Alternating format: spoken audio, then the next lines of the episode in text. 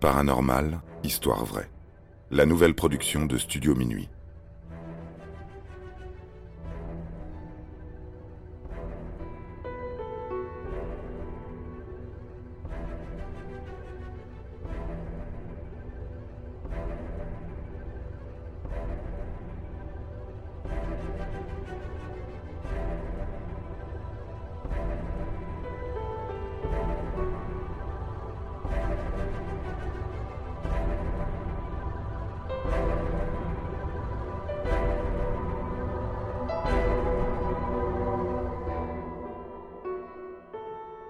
Un enfant veut me tuer.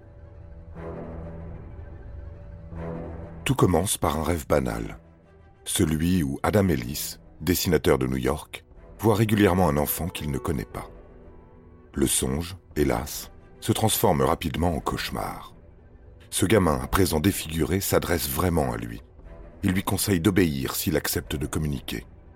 Adam, curieux, comme s'il en avait eu le choix, acquiesce mais il ne respecte pas le deal qui consiste à ne pas poser plus de deux questions à la fois, sinon le bambin l'assassine. Ainsi, il découvre que l'enfant a été tué, écrasé par une étagère dans le rayon d'un magasin.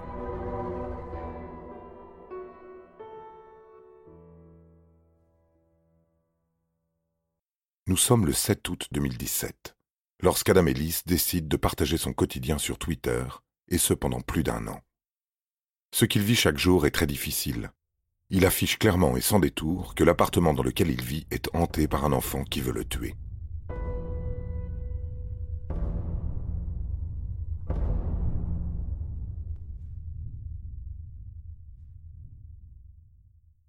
Cette étrange mésaventure fait encore parler d'elle, puisqu'au fil des jours, les internautes découvrent avec stupeur l'évolution de ce phénomène surnaturel. Adam Ellis est rapidement passé d'une communication dans son sommeil à des échanges en pleine journée. C'est alors que lui vient l'idée de rajouter des dessins, des vidéos et des photos à ses tweets journaliers. Son aventure éveille la curiosité jusqu'aux studios hollywoodiens, qui vont s'inspirer de ces faits réels pour en faire un film qui devrait sortir en salle en 2022. Mais revenons-en à ce qui s'est objectivement déroulé. Adam Ellis passe ses soirées à observer ce qui arrive, à commencer par le rituel étonnant de ses chats qui s'installe pendant des heures devant la porte d'entrée. Inquiété par cette singularité, il décide, à l'aide de son Polaroid, de prendre des photos au travers du Judas. Il distingue immédiatement une forme de corps. Il réitère l'expérience plusieurs fois et, étrangement, les clichés sont continuellement noirs. À cela se rajoutent des chuchotements venus de l'invisible.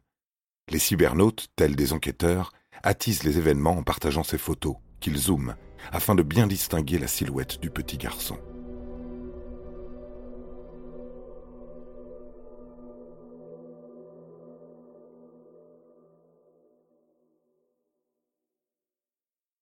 Pour Adam, les circonstances sont beaucoup moins drôles.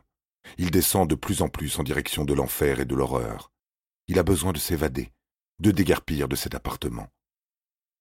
Mais même lors de son voyage au Japon, alors qu'il visite cet endroit incroyable, il se retrouve face à une statue dont l'anatomie et le visage sont la copie conforme du fantôme.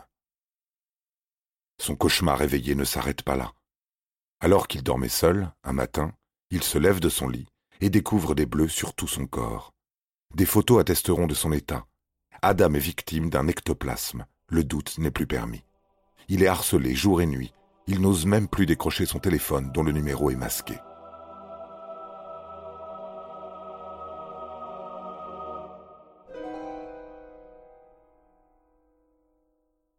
Même si Adam Ellis soutient n'avoir jamais cherché à prouver que les entités sont parmi nous, il a réussi à maintenir en haleine plus d'un million de personnes sur les réseaux sociaux jusqu'au 12 décembre 2017. Et si finalement, ce n'était pas lui, en tant qu'être humain, qui était derrière tout ça?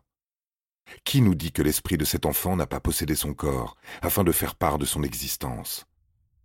À l'heure d'aujourd'hui, cette errance interpelle surtout que l'histoire ne nous dit pas s'ils sont toujours en contact.